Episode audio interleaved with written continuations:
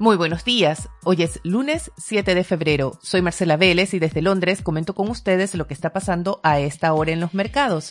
Bienvenidos a Primer Click de Diario Financiero, que llega a ustedes con el apoyo de Libertex. Trade for More. Bienvenidos, espero que hayan tenido un buen fin de semana. Yo les cuento que comenzamos este lunes con una sesión más bien mixta, bastante volátil en Europa, marcada por las expectativas de ajuste monetario. Antes de comentar lo que está pasando en cada una de las regiones, debo recordarles ese reporte que se publicó el viernes sobre el mercado laboral de Estados Unidos y que reveló una creación de empleo mucho mayor a la esperada durante enero. Se reportaron 467 mil nuevos puestos de trabajo. Se esperaba una cifra más bien en torno a los 150 mil, considerando el impacto de la variante Omicron. Sin embargo, las cifras superaron por mucho las expectativas y alimentaron los argumentos de que la economía estadounidense está entrando en un sobrecalentamiento y que por ello será necesaria una acción drástica de la Fed. Tras ese reporte, aumentaron las apuestas de que el alza que se espera en la tasa de interés de la Fed para marzo será no de 25 puntos base, sino de 50 puntos base. Hay varios analistas que insisten que esta es una apuesta errada, que la historia muestra que la Fed tiende a dejar estas alzas de 50 puntos base más bien para la mitad o hacia el final del ciclo de ajuste monetario. Usualmente no comienza con una acción tan drástica.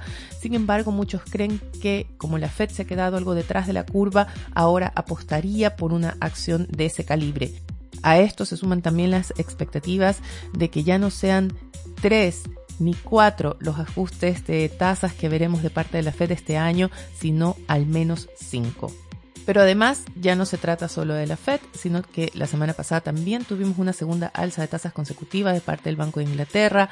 Se espera que haya otras tres alzas consecutivas en las siguientes reuniones y también tuvimos ese cambio de tono, ese cambio de sesgo de parte del Banco Central Europeo.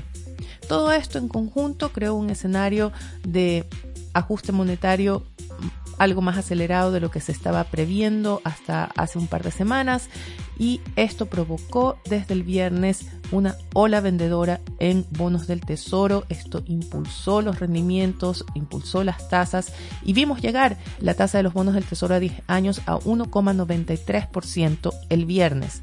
Y este es el principal factor que está dominando los mercados esta mañana. Hemos visto, no solo en Estados Unidos, también lo vimos en la sesión en Asia, dispararse los rendimientos de los bonos en Australia, en Japón.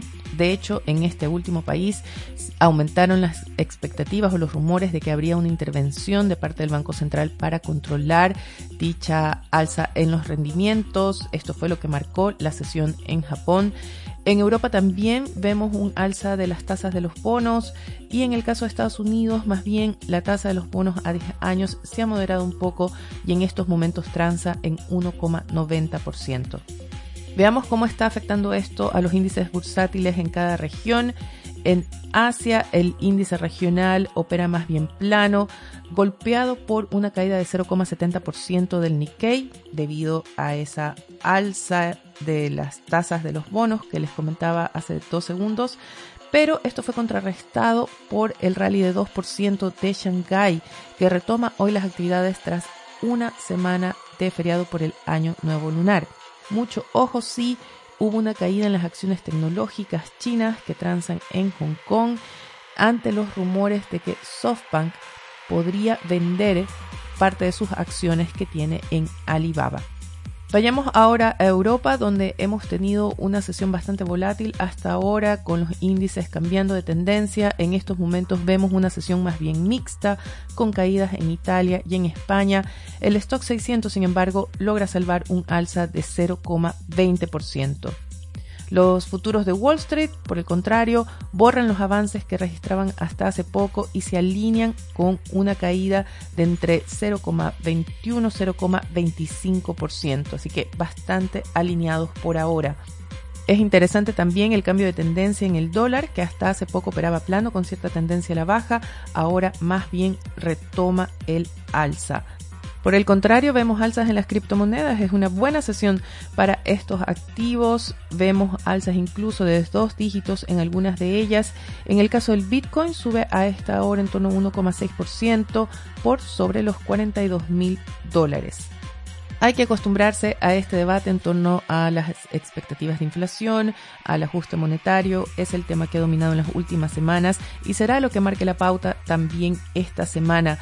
Entre martes y jueves habrá múltiples reportes de datos de inflación en Europa, en Estados Unidos, en Chile comenzando el martes, también en Brasil, en México.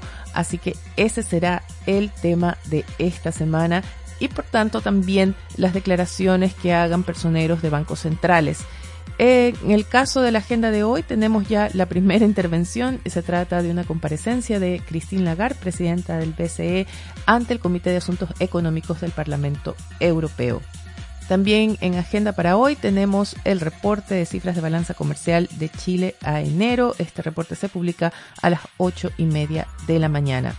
Y no se trata de un tema económico, pero sí de un tema político. Hay que estar muy pendiente a lo que pasa en Perú. El presidente Pedro Castillo se alista a nombrar un nuevo cambio en su gabinete ministerial después de la salida del ministro del Interior, que fue acusado de violencia intrafamiliar. Y el mandatario ya ha realizado 20 cambios ministeriales desde que asumió el poder en julio pasado. Se espera que el nombramiento llegue esta semana entre hoy y el miércoles. Pero esto no resuelve la crisis política en que está sumido el gobierno peruano, una crisis que se ha generado en torno a acusaciones de corrupción, definitivamente debido a problemas de liderazgo, otros acusan problemas de capacidad administrativa, falta de experiencia y otros, incluyendo funcionarios que recién salieron del gabinete, acusan que el gobierno está dominado por una pelea entre diferentes grupos de interés. Me quedo con el análisis que hace Financial Times sobre la situación. Es un análisis bastante devastador. En el newsletter que acompaña este podcast coloco el link a la versión en español de ese artículo de Financial Times que publica el diario peruano Gestión. Vayamos ahora a lo que trae en portada Diario Financiero. El primer titular de la semana anuncia la ampliación de banda ancha para un millón de hogares en 2022 de parte de OnNet Fibra.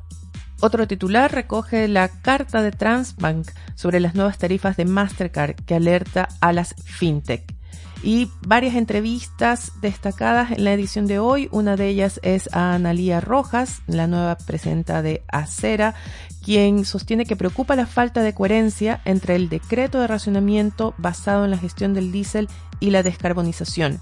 En el área política, la entrevista que destaca es al vicepresidente de la Convención Constitucional, Gaspar Domínguez, quien asegura que lograr consensos implicará que todas las fuerzas políticas moderen parte de sus posturas.